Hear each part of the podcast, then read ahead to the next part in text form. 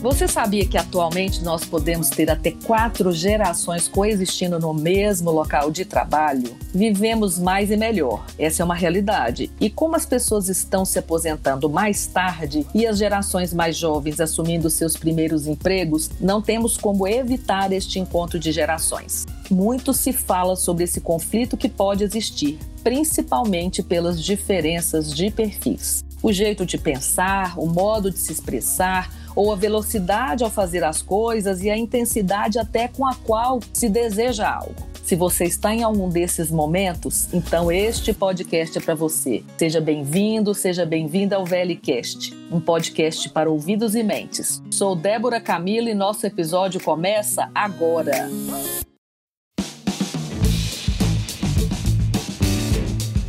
Para refletirmos sobre esse tema, converso hoje com Janaína Azevedo de Souza, analista de gente que está à frente dos programas de trainee e estágio, que são programas de portas de entrada da VLI e relacionamento com as universidades. E aí, Janaína, tudo bem? Oi, Débora, tudo bom? Tudo jóia, seja bem-vinda. Muito obrigada. Caio Leite, trainee TPSL 2020. Tudo bom, Caio? Oi, Débora, tudo bem sim, com você? Tudo bem, seja bem-vindo. E José Barbosa Cordeiro Neto, que é técnico de operações portuárias, já tem 35 anos de companhia entre VLI e Vale. Tudo bom, José Barbosa? Opa, tudo bom, tudo bom, graças a Deus. Seja muito bem-vindo. Obrigado. Janaína, como é que a gente pode entender mais sobre essas gerações e o que vai diferenciar cada uma delas, hein? Então, Débora, cada geração acaba desenvolvendo um padrão próprio de comportamento de acordo com a época em que nasceu. Por exemplo, o modo de pensar, o modo de agir, o modo de se expressar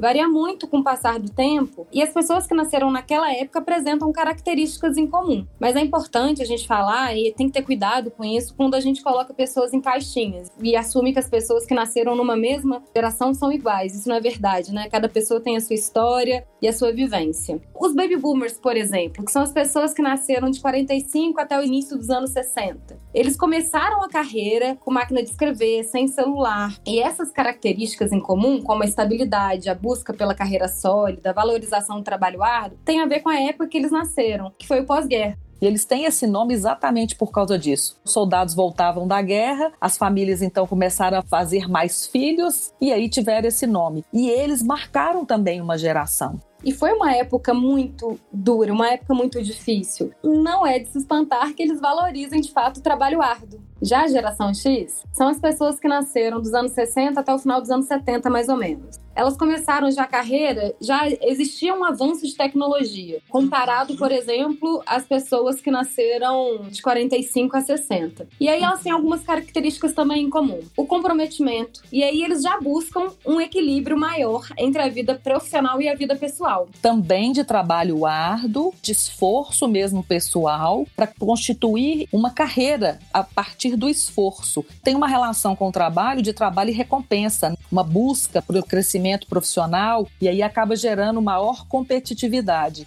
Bom, depois da X vem a Y, a famosa Y. Exatamente, os famosos millennials, né? Exato, os famosos millennials. Pessoal da internet, foi marcado pela internet, né? Sim, porque eles já cresceram com a tecnologia, né? Então eles já possuem uma mentalidade global. São os nascidos ali entre os anos 80 até o início dos anos 90. E como eles já cresceram com essa mentalidade global, já com o início da internet, com a criação, né, da internet, a gente pode colocar, eles já começam a carregar esse imediatismo, o intenso questionamento, porque quanto mais informações, mais a gente questiona as coisas. Exatamente por isso que desde cedo essa geração, ela busca altas posições no mercado de trabalho. Então é uma geração muito ansiosa, muito imediatista, quer chegar num cargo de liderança ontem. Eles são muito dinâmicos, não é? E multitarefas, né? Aquela coisa do tudo junto e misturado. E numa velocidade que às vezes atropela a gente. Eu falo que eu sou da geração X, que é interessante, mas a gente aprende muito. E aí, por fim, vem a geração Z, a última geração, e ela tem características muito interessantes. A geração Z que é do início dos anos 90 até 2010, representam os jovens que eles já nasceram no mundo digital. É até engraçado a gente ver criança nascendo hoje em dia já mexendo no celular, né? Passando as fotos de celular. Por isso que a gente chama de nativos digitais, né? Eles já cresceram. Aprende a mexer no celular antes mesmo de andar, né, gente? Exato. Exatamente. E é interessante se eles pegarem uma revista, é capaz de achar que é um tablet quebrado, né? Não estão acostumados às vezes com revista. E se a gente fala que a geração Y é ansiosa e imediatista, eu não sei nem como definir isso na geração Z. Porque a ansiedade é muito maior. O número de informações é muito maior. Porque eles consomem isso o dia inteiro. É informação desde o momento que acorda ao momento que vai dormir. Tá mexendo no computador, lendo uma coisa, escutando um podcast. E uma coisa interessante que eles valorizam é a questão do aprendizado estar numa empresa tem a ver com dois principais fatores para a geração Z. Primeiro, a oportunidade de aprendizado e crescimento. E o segundo tem a ver com a satisfação no trabalho, ou seja, se o que ele faz está conectado com o propósito de vida dele. Tem que fazer sentido. Apenas no terceiro lugar, a gente começa a ver a questão de benefícios e salário. Mas é uma geração que conecta muito o propósito de vida com o que ela faz. Ela enxerga a vida pessoal e a vida profissional pela mesma ótica. Isso pode virar um mito, não é, Janaína? Porque nem sempre a gente faz tudo aquilo que a gente gosta. Sim, algumas pessoas possuem o privilégio de fazer o que gosta. Isso não é uma verdade para todo mundo. E aí, você tocou em outro ponto legal, que é a questão de nem sempre vai ser do jeito que a gente quer. Essa geração é uma geração que nem sempre consegue lidar muito bem com a frustração, né? Foi acostumado a crescer com recompensas, geralmente tanto o pai quanto a mãe já estavam no mercado de trabalho, são pessoas que cresceram longe desse, desse ambiente. E a frustração não é algo fácil de lidar. E é interessante que o que marca muito essas gerações, assim, porque o baby boomer são os pais da geração X. X são os pais da geração Y. Y vão ser os pais da geração Z, que na verdade nem é tanto, porque as gerações hoje não demoram. Antigamente eram 25 anos para caracterizar uma geração. Hoje se fala em 10 anos entre uma geração e outra. Né? Então, não necessariamente os Y serão os pais dos Zs. Na verdade, eles vão ser colegas de trabalho. Vão ser colegas de trabalho, exatamente. A geração X, que veio de uma geração mais rígida, que foi a geração dos baby boomers na educação, ele traz para a educação dos Y,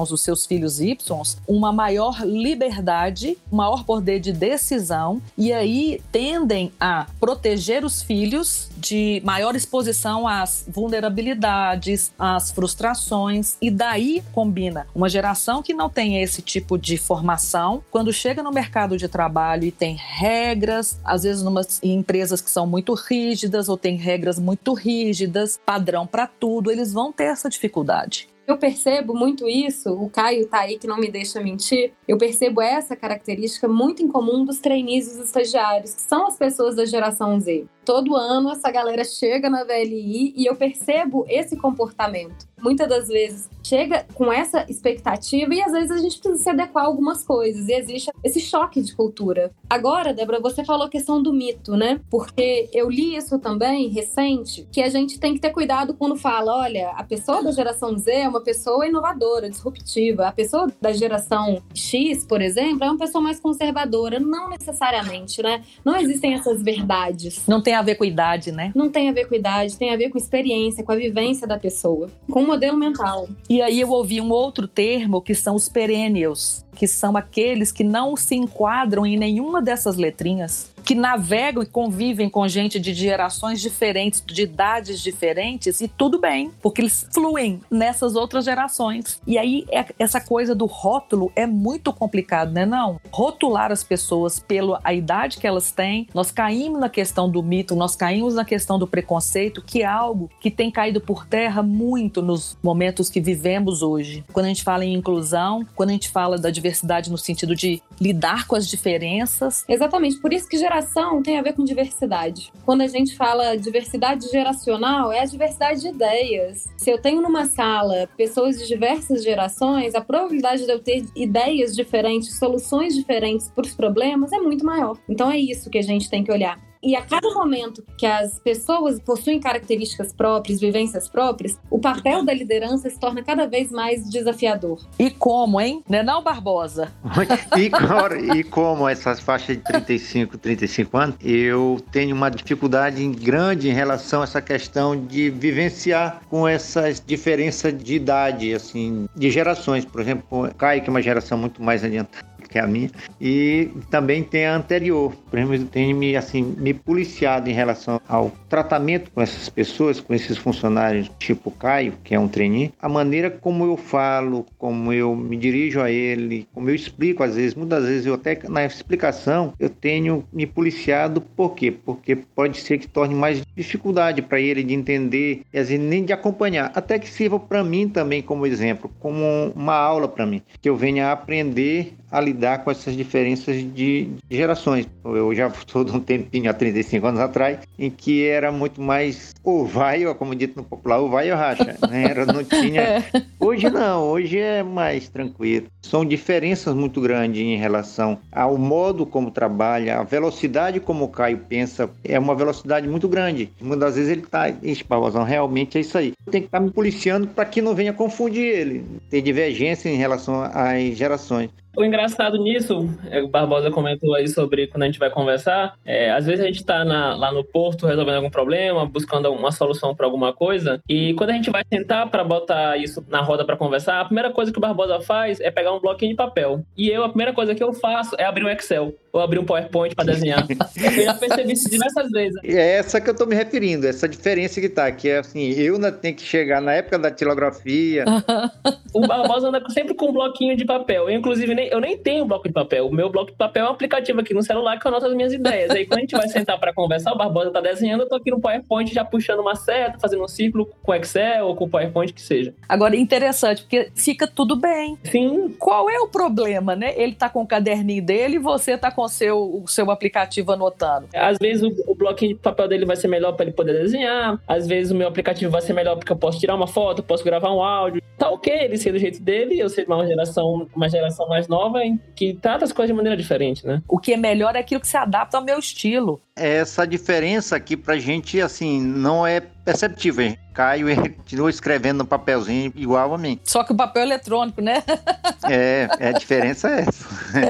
Agora, olha só, Caio, por acaso você já teve dificuldade para lidar com alguém da sua geração que pensou diferente? Já, já tive, porque como a Janaína falou mais cedo, nós somos muito imediatistas, né? Com essa época de rede social, a gente vê sempre assim as coisas positivas das pessoas na rede social, as pessoas tendo sucesso, então a gente busca pra gente um sucesso que demoraria em 5, 10 anos para chegar, que aconteça daqui a seis meses, e as coisas não são assim. Então, às vezes, numa reunião, a gente quer fazer do meu jeito, às vezes um, um companheiro da minha idade quer fazer do outro, a gente tem dificuldade de aceitar a ideia um pouco do outro, tem dificuldade em receber um feedback negativo. Como a Janaína falou, é uma característica da geração, não significa que seja uma regra. Se eu falar que eu nunca tive problema com pessoas da minha idade, eu vou estar mentindo, mas a gente tem isso com a gente, a gente tem um pouco dessa dificuldade de, de receber o não, de receber um feedback um pouco mais duro, e a gente tem que se adaptar a isso, sabe? Caio, junto com você entraram mais outros 12 trainees, né? Sim. O que, que você enxerga como característica em comum e diferente entre vocês? Assim, nós somos todos muito diferentes, né? Mas em comum, eu acredito que assim, não sei se a palavra certa seria ansiedade, mas a gente troca muita figurinha de, ai, gente, eu não sei se vai dar certo meu projeto, ai, gente, eu não sei se tá rodando legal, ai, eu não sei se eu tô indo muito rápido, se eu tô indo muito devagar. De novo, batendo na tecla do imediatismo, da vontade de querer entregar uma coisa que é para daqui a seis meses para entregar daqui a uma semana,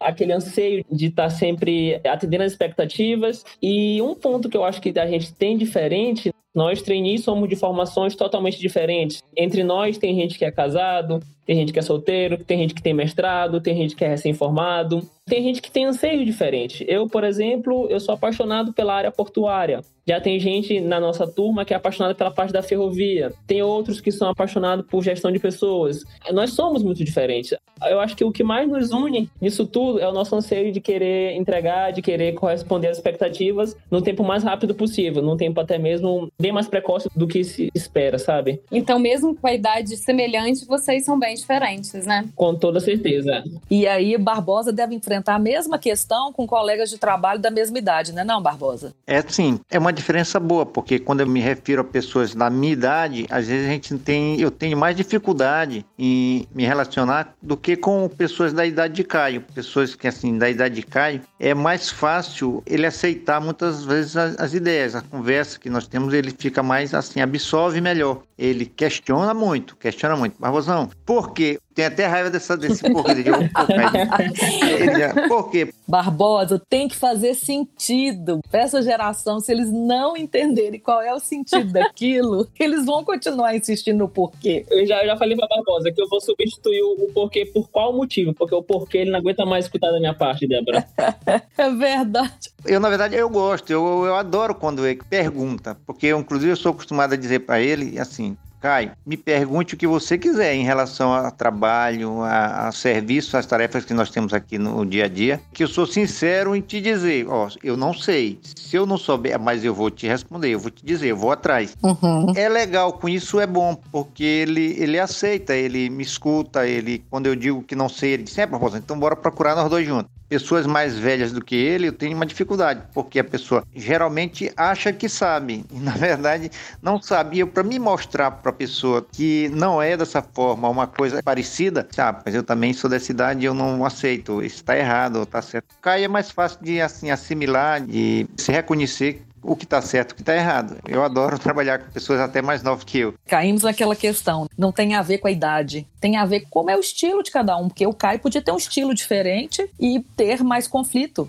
É isso que a gente estava falando, né, Janaína? É para além da idade. Transcende a idade. É muito mais sobrevivência. Exatamente. Aí eu quero ouvir, Caio e Barbosa, na percepção de vocês, assim, como é que vocês veem isso na companhia? Esse encontro de gerações. A Velia é uma empresa que preza muito pela diversidade, né? Isso é quase como lei aqui dentro da companhia. E, e isso se reflete na maneira como os colaboradores eles se relacionam. Ninguém nunca virou as costas para mim por eu ser recém-chegado à companhia, por eu saber pouco sobre algumas coisas e ignorou uma ideia minha. Sempre abraçou o que eu tive que falar e pontuou se o que eu falei era pertinente ou se o que eu falei não tinha nenhuma relação com o que estava sendo debatido. Eu vejo isso como um ponto forte da diversidade, porque se isso não tivesse enraizado na cultura da companhia, sabendo-se que eu sou uma pessoa inexperiente, toda ideia que eu levasse para a mesa para ser debatida, ela seria rechaçada de primeira. E não, as pessoas param para escutar, independentemente do que eu venha propor, sabe? Então eu acho que isso tem muito a ver com diversidade, tem muito a ver com a cultura da companhia, de estar aberto para novas ideias, para novas pessoas,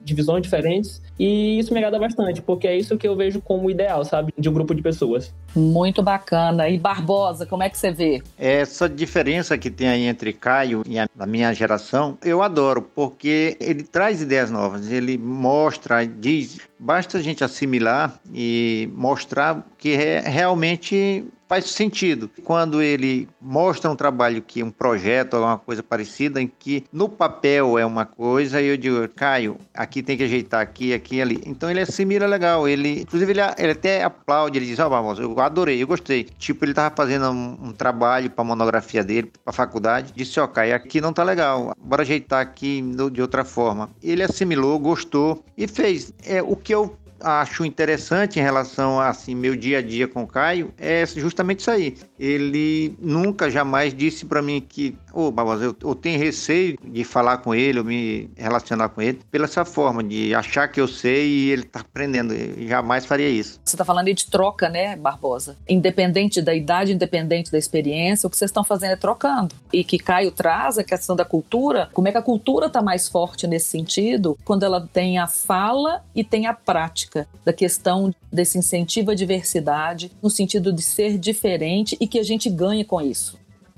Quando a gente tem uma estatística que fala que hoje 35% dos postos de trabalho são ocupados pela geração Y, 24% pela geração Z e que nos próximos 20 anos a geração Y vai ocupar 70% dos postos de trabalho, como é que você vê o impacto disso para as empresas? Acho que, em primeiro lugar, Débora, é importante a gente falar que o confronto, né, o encontro de gerações, ele não é um problema, ele não pode ser visto como problema, pelo contrário. Ele tem que ser visto como uma oportunidade única de geração de valor a partir das diferenças. Por isso, tem tudo a ver com diversidade. A gente vive num mundo cada vez mais complexo. E o um mundo cada vez mais complexo, ele requer skills diferentes. E a gente só consegue skills, que são as competências, é, habilidades diferentes, a partir de pessoas com experiências diferentes. Então, a junção da energia com novas ideias das pessoas mais jovens, questionamentos, com o repertório, o conhecimento, a experiência das pessoas mais velhas, é uma combinação imbatível. É uma combinação poderosa.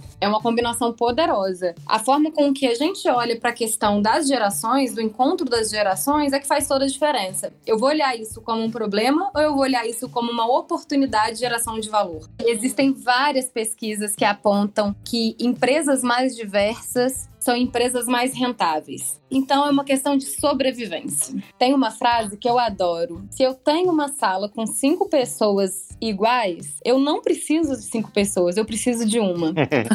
é Ótimo. Exatamente. Mas se eu tenho uma sala com cinco pessoas diferentes, eu tenho cinco soluções para o mesmo problema. As empresas hoje em dia elas estão buscando pessoas com experiências diferentes, com visões diferentes, com mentalidade diferente, com formações diferentes. Eu tenho amigos que são formados em engenharia e hoje trabalham em áreas totalmente alheias à engenharia por conta de ter uma visão, por exemplo, mais sistemática em relação a números e trabalham com redes sociais, porque conseguem pegar aqueles números e interpretar de uma maneira que pode trazer ganhos para uma empresa de marketing, por exemplo. Quando que se imaginou há 10, 20 anos atrás um engenheiro trabalhar numa equipe de marketing? É muito louco isso hoje em dia. Mundo complexo, problemas complexos, as soluções não conseguem ser simples. Se a gente estiver pensando com uma única cabeça, com o mesmo mindset, a gente não consegue buscar uma solução mais próxima daquilo que é o importante para resolver uma determinada questão.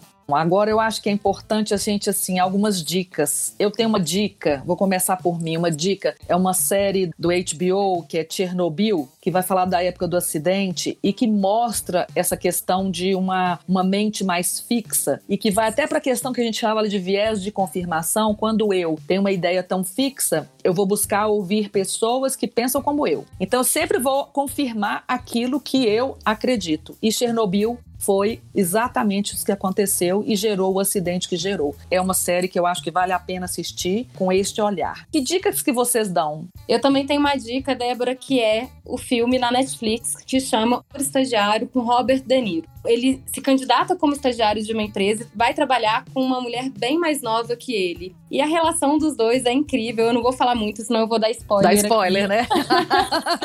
Mas a relação dos dois é incrível, né? Tudo que eles constroem e como que a diferença entre os dois no final se complementa. Interessante, é verdade. Tem conflitos e depois caminha. É isso aí. Ótima, ótima dica, Jana. Vocês, meninos, meninos, vou chamar de meninos, né, Barbosa?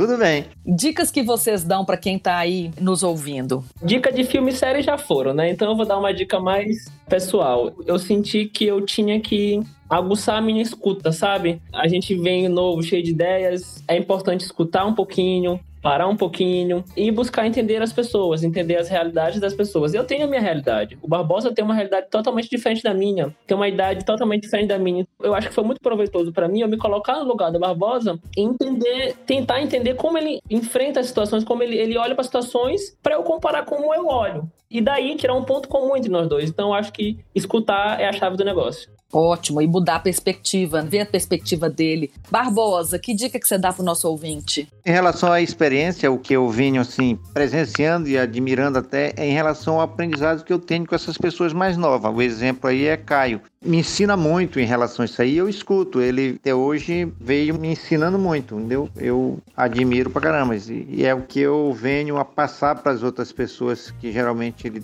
convive comigo em relação a essa questão aí de, de gerações. É essa aí. O que você está dizendo é de uma abertura para o novo, mas no sentido da aprendizagem. Exatamente. Que é isso, quando a gente fala do líder aprendiz, dessa abertura para ser, a gente é um aprendiz e vai continuar sendo o resto da nossa vida. Se não for assim, não tem graça. Olha, muito bom estar com vocês, conversar sobre esse assunto que dá pano para manga para a gente continuar conversando aqui e a gente vai descobrir mais coisas. Quero agradecer a participação. Obrigada, Barbosa, pela sua contribuição, trazer sua experiência. Eu que agradeço, inclusive, a paciência que vocês todos tiveram comigo, pelo fato de não ter a experiência tão grande assim de conversa, conversação, inclusive, desses modos. Mas tem a sua experiência de vida e de companhia, que isso é, é o que conta muito também, né? Exatamente. Caio, muito obrigada pela sua participação. Obrigado, Débora. É, foi um prazer participar. Eu que sou um ouvinte assíduo aqui do podcast, costumo escutar quando estou indo para o Porto. Ai, que bom! E me chame mais vezes, estou à disposição. Obrigado mesmo pelo convite. Obrigada. E Jana, obrigada pela sua participação. Débora, muito obrigada. Foi muito legal. Como você disse, a gente poderia ficar falando muito tempo aqui sobre o tema.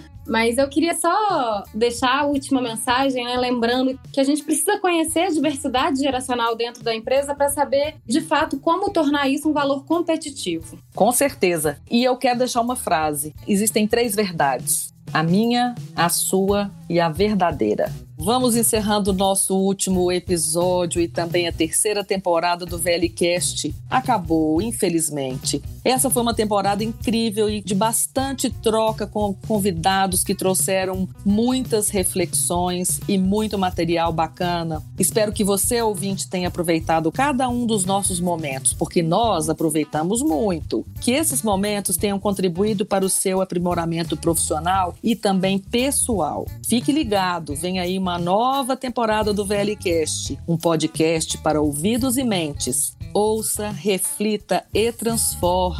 Um beijo no coração. Tchau, tchau.